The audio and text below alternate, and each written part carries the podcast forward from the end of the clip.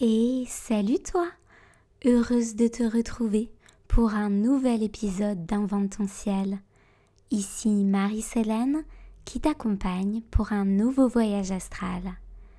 Pas besoin de fusée pour se projeter dans l'espace. Tu n'as qu'à suivre le son de ma voix. Je te retrouve aujourd'hui car la saison des éclipses commence. Tu le sais peut-être, tous les six mois, en astrologie, on clôture un cycle et on en démarre un autre. Nous suivons les boucles astrales des éclipses. Je t'en avais déjà parlé longuement lors des épisodes 17 et 18 que je t'invite à réécouter. En plus, dans l'épisode 17, je ne sais pas si tu t'en rappelles, mais j'avais invité la cosmique Fanaa à te guider dans une méditation sonore pour t'accompagner lors de ce passage qu'est l'éclipse. N'hésite donc pas à la refaire en cette période annoncée. Profites-en. Et la prochaine éclipse, elle se déroulera le 26 décembre, soit en plein milieu des célébrations de fin d'année, Noël, Hanouka, Yule, Nouvel An et certainement beaucoup d'autres. Impossible donc de ne pas la connecter à cette période qui prend toujours une place émotionnelle importante dans nos vies. Certains s'y relient avec entrain, et j'espère que tu en fais partie et que tu te réjouis. Mais je sais aussi que d'autres y pensent en soupirant. La tradition en faisant un moment partagé, majoritairement en famille, il y en a qui préféreraient l'éviter pour rester éloignés des potentielles tensions. Car la petite maison dans la prairie, c'est une série télé et pas la réalité et que parfois la famille n'est pas la source de sa sécurité émotionnelle que l'on attend. Pour ceux qui sont peu ou pas entourés, la période autour de Noël renvoie à une grande solitude et les plonge dans une mélancolie. Impossible également d'éclipser dans cette liste ceux qui le vivent comme une fête spirituelle, qu'ils soient d'une tradition monothéiste ou d'une reliance païenne avec la fête de Yule. Yule, c'est le sabbat du solstice d'hiver où l'on célèbre le retour de la lumière car les jours vont se mettre à rallonger. Bref, même s'il y a autant de façons de réagir à cette fin d'année qu'il existe d'êtres humains sur cette terre, j'aimerais t'exposer mon hypothèse que l'on traverse tous, ou que l'on est tous traversés, par la même vibration à cette période de l'année. Je vais être honnête avec toi. La carte du ciel de cette éclipse du 26 décembre en Capricorne, elle est vraiment très loin d'être moche. Elle a de magnifiques aspects qui vont t'aider de manière aussi fluide qu'il est possible de traverser une éclipse. Elle met simplement au défi de ne pas s'enfermer dans notre tour d'ivoire que j'associe à la constellation du Capricorne. Alors attention, hein, parce que cette tour d'ivoire, elle concerne tout le monde. Je me répète, nous sommes tous un savant mélange des douze signes du zodiaque. Cette tour d'ivoire est un très beau symbole que je vais développer tout au long de ce podcast et qui peut servir à bien d'autres choses qu'à s'y enfermer. Mais parfois, ça fait du bien d'avoir une tour où se murer. Vous savez, comme dans les moments où l'on file se protéger, car quelque chose nous a fait réagir, nous a heurté, il paraît qu'il existe une part de toi qui y est emmurée et que tu vas la rencontrer. Elle respire faiblement parce qu'elle est enfermée dans des principes, des limitations, des peurs bleues ou encore des relations basées sur un abus d'autorité. Pour Saturne, tout ce que je viens de te lister, ce sont de vrais présents de Noël destinés à te faire évoluer et il va déchirer tout le papier cadeau avec lequel tu avais pris le temps de les emballer pour oublier qu'ils existent et faire comme s'ils n'étaient pas si mal. Saturne nous rappelle que le principe de la tour d'ivoire, c'est de s'élever, pas de s'enfermer. Cette éclipse, elle nous invite à utiliser le symbole de la tour d'ivoire qui s'érige vers le ciel pour se connecter à plus grand que soi. Je suis donc amenée à te parler d'un sujet délicat. Écrire ce podcast fut pour moi un moyen de sortir de ma propre tour d'ivoire. Oh, qu'il est facile d'exposer des sujets sur lesquels je suis bien à l'aise, où j'ai acquis de l'expérience et pris du recul, mais cette fois-ci, Je te parle d'un sujet déclenchant encore aujourd'hui des guerres ultra meurtrières dans le monde, la foi. Je peux t'assurer que mon ascendant balance est en PLS parce que là, Saturne vient non seulement de le priver de papier cadeau pour masquer tout ce qui n'est pas beau, mais en plus, en plus, je l'emmène sur un terrain houleux qui démolit l'univers depuis des centaines d'années, loin de l'harmonie tant désirée. Mais franchement, franchement, est-ce que j'aurais pu t'offrir un épisode du podcast en cette période entourant Noël sans te parler de la foi? Non, au pire, j'aurais pu te parler discrètement de crise de foi, vu tout ce que tu t'apprêtes à manger. C'est donc un podcast, pourtant non sponsorisé par Alka-Seltzer, que je te propose aujourd'hui. Un apaisement de la foi ou du foie. Bon, après tout, moi, tu sais, tant que tu souris, j'ai réussi mon défi. Revenons à nos bergers. Je te parlais des moments où tu t'enfermes dans ta tour d'ivoire, laissant paraître aux yeux du monde qu'une façade extérieure plutôt dénuée de sentiments avec un brin de froideur. C'est ce qu'il arrive quand on prend ses distances. Je vais te raconter une histoire dont je parle souvent mais je l'aime tellement que je préfère encore radoter que de l'oublier. Connais-tu le conte d'Andersen de la Reine des Neiges? Dans un pays loin de Disneyland, un petit garçon se voit être percé de deux morceaux de miroir brisés, l'un dans son œil et l'autre dans son cœur.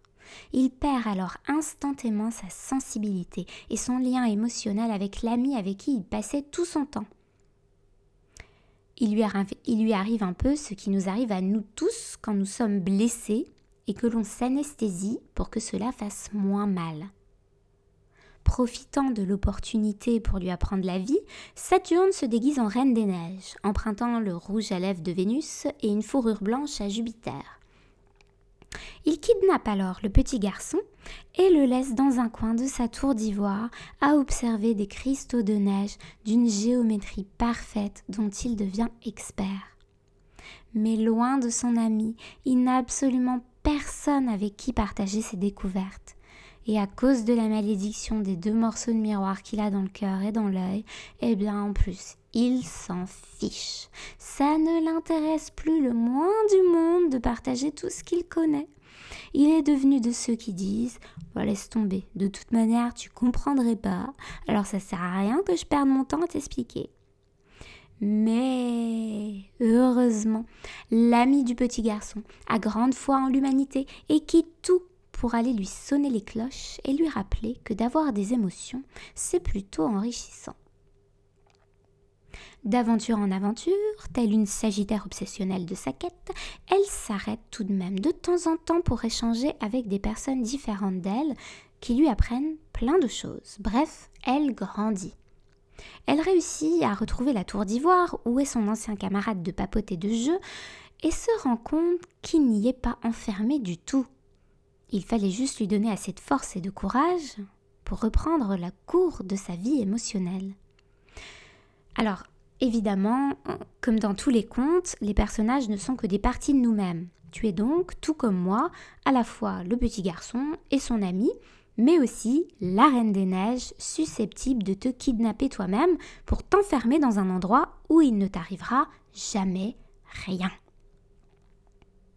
Cette fameuse tour d'ivoire, Qu'est-ce qu'il te raconte ce conte? Que la géométrie magnifique de l'univers n'a aucun sens si elle n'est pas reliée au sacré. Les parfaits cristaux de neige qu'observe ce petit garçon en toi, qui peuvent être aussi bien les battements de ton cœur, les étoiles dans tes yeux, les fleurs qui éclosent, le coucher du soleil, bref, tout ce qui est beau est vraiment beau, sans avoir besoin d'être emballé de papier cadeau. Toutes ces splendeurs ne valent rien sans ce pouvoir qui nous est donné de nous extasier devant la grandeur du monde, et pourquoi pas avec le reste du monde. Si le Capricorne n'est pas réputé pour être le signe le plus chaleureux du zodiaque, c'est parce qu'il est super concentré sur ce qu'il a à faire là où il s'est enfermé dans sa tour d'ivoire. Au niveau collectif, le signe du zodiaque du Capricorne représente les institutions et les règles de société à suivre pour une histoire de moralité ou de principe. Le vivre ensemble installe juste quelques restrictions nécessaires pour se respecter les uns les autres. Jusqu'ici, rien de problématique, bien au contraire. Mais petit à petit, l'être humain a quelque peu confondu le principe de grandir, assorti de sagesse et de maturité, avec le fait de croître, avec tous les excès que cela peut contenir. Croître en possession, croître en puissance, croître en pouvoir, croître en bénéfice, croître en récompense, etc. La grandeur du monde qui porte en elle la capacité de nous faire nous extasier est presque devenue vécue comme un dû. Alors alors, si le signe du Capricorne est une tour d'ivoire, il est fort probable que depuis quelque temps elle soit branlante d'avoir voulu grandir jusqu'aux cieux, car elle est devenue le terrain de jeu de Jenga, de Pluton, de Saturne et de Jupiter, qui les a rejoints il y a peu et a accéléré la cadence. La tour d'ivoire va-t-elle s'effondrer? Symboliquement, sans aucun doute. Ce que nous rappelle Noël, c'est qu'avant d'être grand, on commence par être petit. Dieu, pour les chrétiens, c'est à la fois le Père et le Fils. Et ce n'est pas sans rappeler l'axe cancer-capricorne du zodiaque qui nous invite à être aussi responsable qu'un adulte en conservant cette capacité de rêver propre à l'enfant. À Noël, les chrétiens honorent un tout petit être qui tient dans une mangeoire, fragile comme un nouveau-né en chair et d'os, capable de souffrir autant que de compassion. Loin d'être théologienne ou de prêcher quoi que ce soit, quand je laisse simplement parler mon cœur, je me demande si ce symbole ne nous glisse pas une clé que la grandeur est bien ailleurs que dans une tour d'ivoire à faire grandir jusqu'à toucher les cieux. C'est alors que Dieu, que tous les croyants disent si grand, serait venu sur Terre tout petit. Et c'est pile à ce moment-là que tout le monde stoppe ses activités pour se retrouver à fêter autour d'un sapin décoré reliant la terre et le ciel, devant laquelle on s'émerveille. J'ai lu il y a peu un article du philosophe André Comte-Sponville qui racontait que la foi, c'était un mélange de confiance et d'espérance. L'un ne va pas sans l'autre et ce sont les deux assemblés qui créent ce sentiment si particulier qu'est la foi. Du Saint-Esprit à la lumière, du feu sacré au mercure philosophique, cette force incroyable qu'est la foi parcourt les temps et déchaîne les passions depuis la nuit des temps, toutes croyances confondues. Oui, toutes croyances confondues, car j'y ajouterai également le Père Noël, qui, bien que phagocyté par l'industrie Coca-Cola, est bien utile à ceux qui ne croient plus en la magie du monde, mais qui revendiquent quand même le droit de mettre des paillettes dans leur vie en fin d'année, pour une raison très capricornienne, parce que c'est la tradition, voire parce que c'est comme ça. Là où il est écrit dans la Bible, tu auras un trésor dans le ciel, l'homme a fait descendre un Père Noël qui vient déposer des cadeaux. Uranus vit justement depuis quelque temps dans une maison de campagne où il y a une grande cheminée. Il y philosophe, pépouze dans la constellation du taureau sur la question de la matière et des possessions. Tu sais, quand j'étais thérapeute et que je demandais quel était son objectif à un patient, personne ne m'a répondu. Je veux un iPhone qui fait aussi grippin et hélicoptère. Non. Les vœux, c'était toujours une détente, une joie, une paix, c'est bien pour cela que les trésors sont dans le ciel, dans l'impalpable pouvoir mêlant confiance et espérance. Et quand on arrive à les ressentir, on réagit souvent en disant que c'est incroyable. Oui, la foi, c'est croire, mêler confiance et espérance. Et la foi aujourd'hui se vit bien souvent chacun dans sa tour d'ivoire. Certains pourraient y asseoir un pouvoir et jouer les dieux terrestres, comme Donald Trump érige sa tour, le besoin d'être reconnu comme grand dépassant tout. Certains s'y murent pour ne pas être dérangés dans le silence des prières qui parfois doivent être cachées pour ne pas être persécutés. Certains érigent leur tour invisible dans la nature, qu'ils honorent, encore émus par le souvenir qui parfois date d'hier encore, de toutes ces femmes qui ont été brûlées sur un bûcher. Les fêtes de fin d'année, c'est ce moment où la tour d'ivoire devient la famille. Et cette année, si tu le souhaites, tu peux en briser les murs avec un bulldozer composé des planètes les plus imposantes du zodiaque par leur optimisme, leur puissance et leur sagesse. Noël, c'est ce moment où de nombreux enfants font encore semblant de croire au Père Noël uniquement uniquement parce qu'ils voient que ça rend heureux leurs parents, connectés à nouveau à la magie qu'ils ne s'autorisent pas à vivre sans eux. Bah, je ne sais pas qui a décidé que grandir, c'était cesser de croire pour se mettre à croître. J'aimerais juste dire que tu as le droit de t'émerveiller du soleil qui se lève chaque matin et que ton intégrité d'adulte responsable ne disparaîtra pas si tu es ému devant la beauté parfaite d'un flocon de neige. Depuis que le mental, l'intelligence et les sciences sont devenus un socle de solidité pour la tour d'ivoire de nos ambitions sociales, la confiance et l'espérance ont la peur au ventre. Il fallait une sacrée foi pour commencer à construire une pyramide ou une cathédrale. Il en faut toujours une grande pour constituer une famille qui, elle aussi, contient labyrinthe et quelques gargouilles. La constellation du Capricorne va-t-elle se transformer en autre chose qu'une tour d'ivoire? Non, elle cherche juste à en retrouver son sens original de noble pureté. Et il est présent dans ce poème sacré qu'est le Cantique des Cantiques, où le simple et sensible cou d'une femme est honoré comme une tour d'ivoire. C'est aussi un symbole religieux qui se réfère à la Vierge Marie qui n'a pas eu son pareil pour se laisser porter par quelque chose de bien plus grand que son petit ventre. La tour d'ivoire originale me semble être à cent mille lieues d'une froideur solitaire ou d'un péché d'avarice.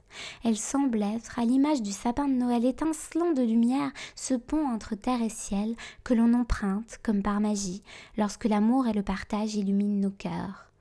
Quant à moi, j'espère observer des flocons de neige cet hiver qui commence et y découvrir pourquoi ce sont si souvent les amoureux des sciences savantes qui reçoivent toujours sous le sapin des livres de science-fiction. Ah, l'esprit de Noël, quel mystère. Je te remercie très fort d'avoir glissé tes oreilles jusqu'ici. Si tu as aimé cet épisode, n'hésite pas à le partager à tes proches pour briser vos murs, mettre vos mains à la pâte et construire ensemble la plus lumineuse des tours d'ivoire, votre phare commun à suivre quand la nuit devient noire. Je te souhaite confiance, espérance et de très belles fêtes de fin d'année.